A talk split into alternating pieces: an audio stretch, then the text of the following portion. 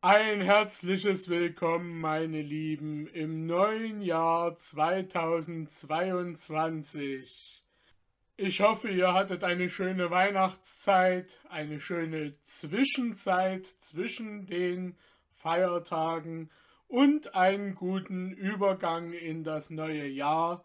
Und jetzt setzen wir einfach wieder dort an, wo wir vor den Weihnachtsfeiertagen aufgehört haben, beim Märchenalmanach auf das Jahr 1827 und den Geschichten für den Sheikh von Alessandria. Der Alte wurde bei diesen Worten von dem Aufseher der Sklaven unterbrochen, der zu ihm trat und sprach Mein Herr, der Scheik von Alessandria, Ali Banu, hat euch mit Wohlgefallen in seinem Saale bemerkt und ladet euch ein, zu ihm zu treten und euch neben ihn zu setzen. Die jungen Leute waren nicht wenig erstaunt über die Ehre, die dem Alten widerfahren sollte, den sie für einen Bettler gehalten. Und als dieser hingegangen war, sich zu dem Scheik zu setzen, hielten sie den Sklavenaufseher zurück, und der Schreiber fragte ihn Beim Bart des Propheten beschwöre ich dich, sage uns, wer ist dieser alte Mann, mit dem wir sprachen, und den der Scheik also ehrt? Wie? rief der Aufseher der Sklaven und schlug vor Verwunderung die Hände zusammen.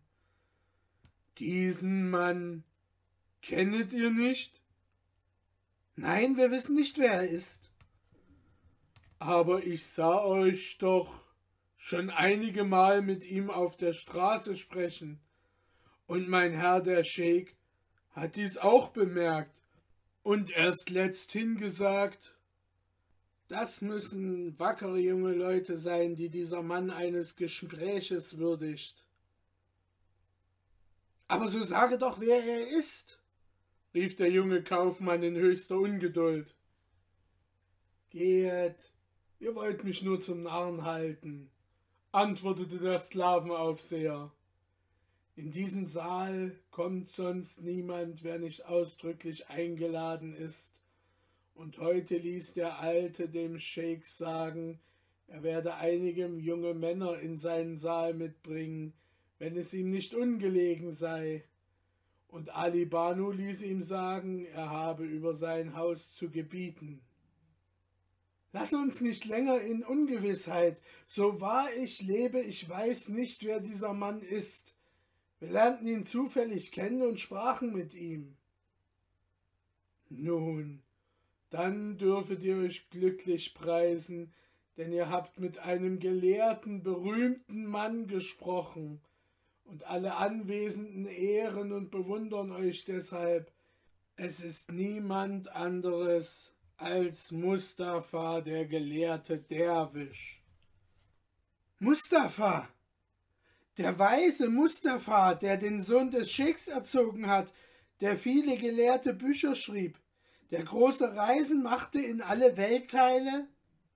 Mit Mustafa haben wir gesprochen und gesprochen, als wäre er unser einer, so ganz ohne alle Ehrerbietung?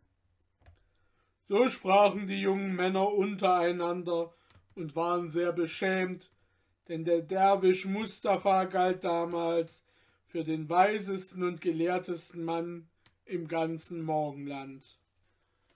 Tröstet euch darüber, antwortete der Sklavenaufseher. Seid froh, dass ihr ihn nicht kanntet. Er kann es nicht leiden, wenn man ihn lobt. Und hättet ihr ihn ein einziges Mal die Sonne der Gelehrsamkeit oder das Gestirn der Weisheit genannt, wie es gebräuchlich ist bei Männern dieser Art, er hätte euch von Stund an verlassen. Doch ich muss zurück zu den Leuten, die heute erzählen. Der, der jetzt kommt, ist tief hinten in Frankistan gebürtig. Wollen sehen, was er weiß. So sprach der Sklavenaufseher. Der aber, an welchen jetzt die Reihe zu erzählen kam, stand auf, und sprach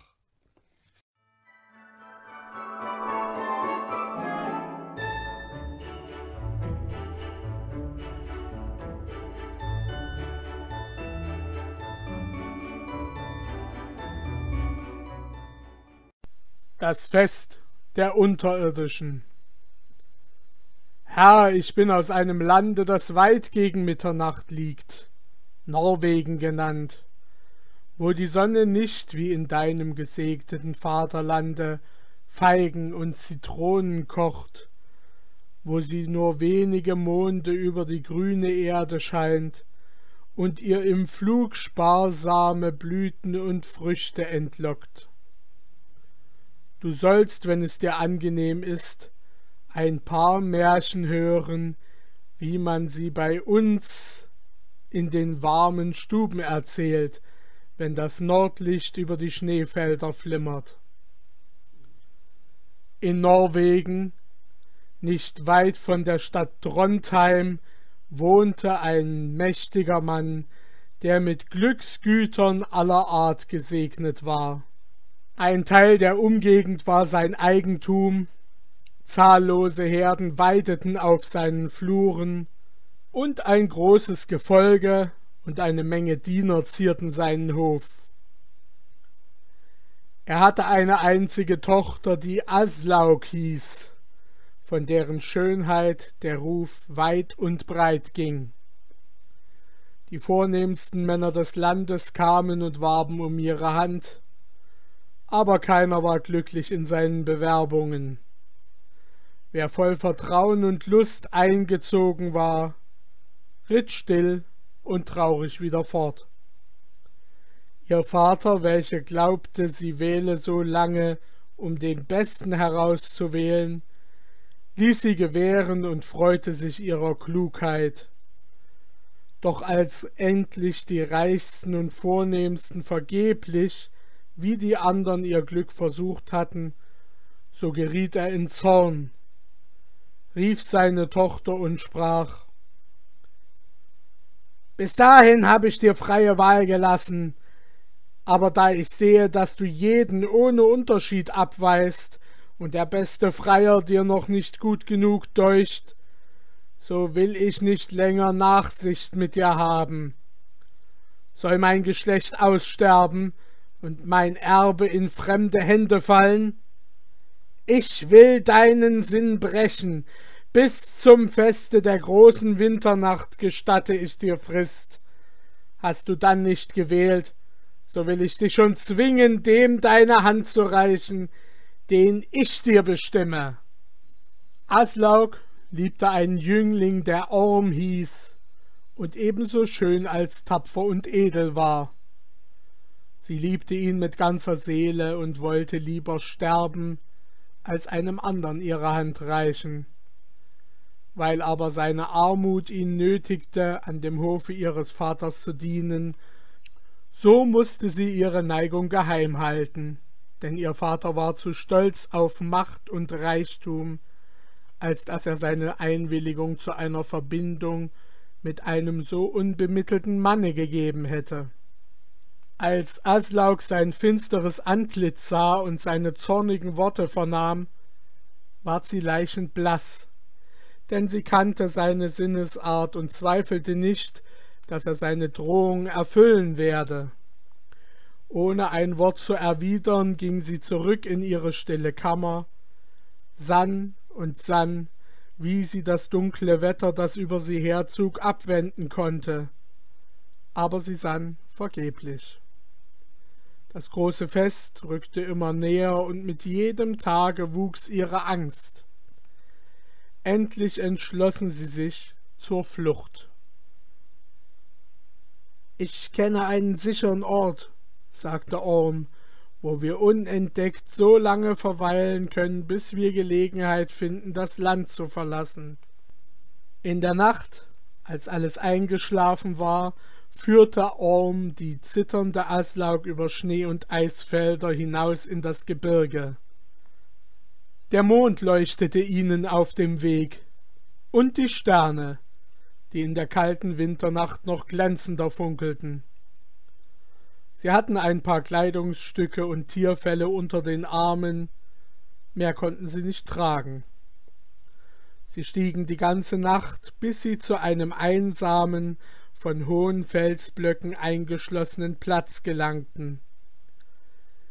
Hier leitete Orm die müde Aslaug zu einer Höhle, deren Eingang kaum bemerkbar eng und niedrig war, die sich aber bald zu einer großen, tief in den Berg hineinreichenden Halle erweiterte.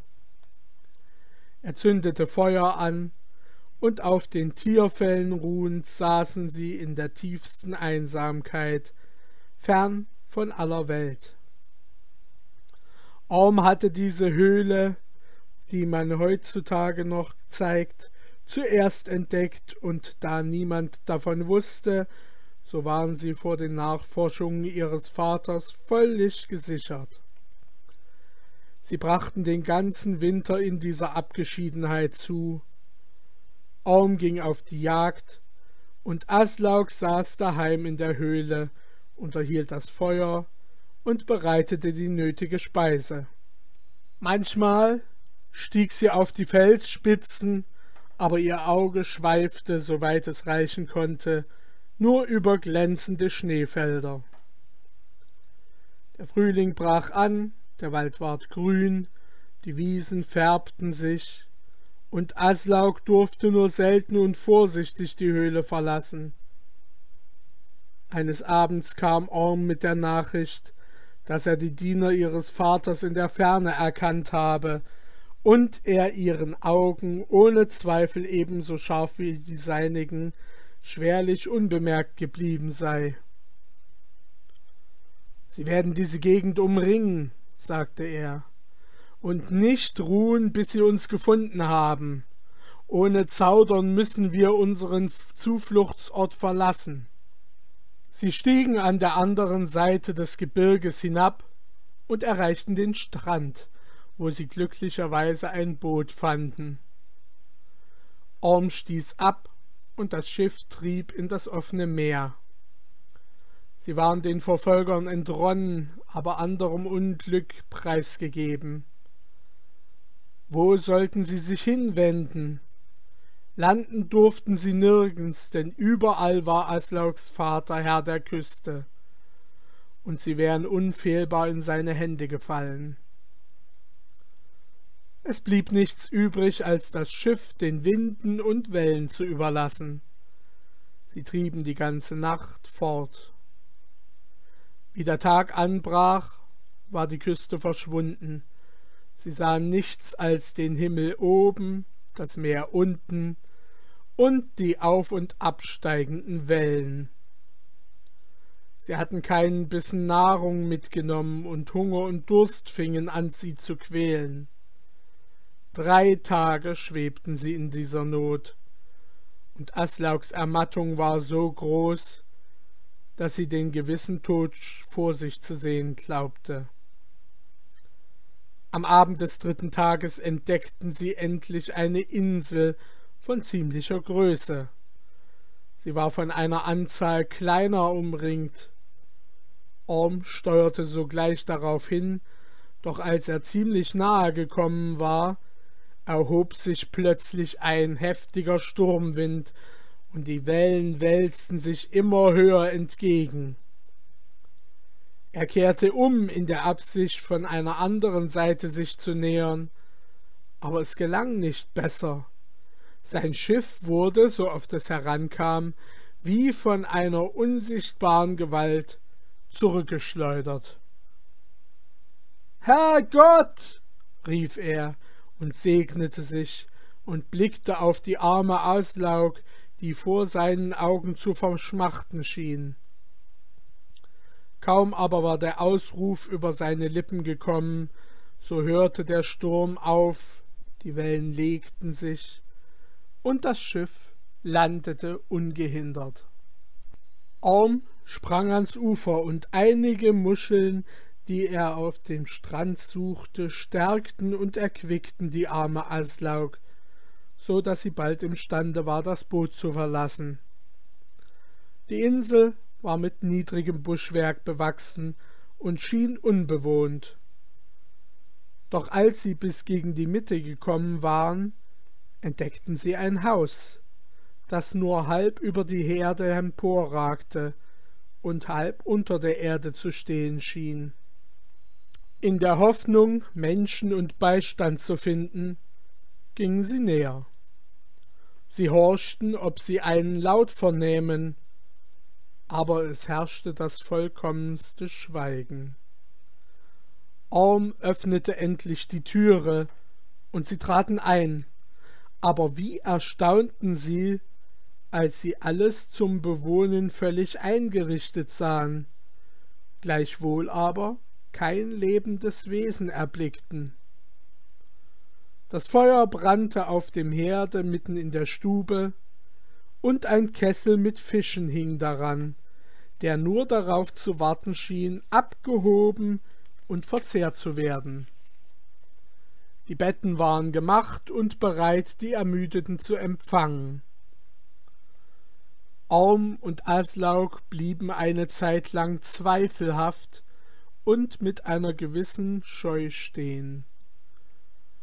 Doch, zuletzt vom Hunger überwältigt, holten sie die Speise herbei, und als sie sich gesättigt hatten und in den letzten über die Insel hinabstreifenden Abendstrahlen weit und breit kein menschliches Wesen zu erblicken war, gaben sie ihrer Müdigkeit nach und legten sich in die lang entbehrten Betten.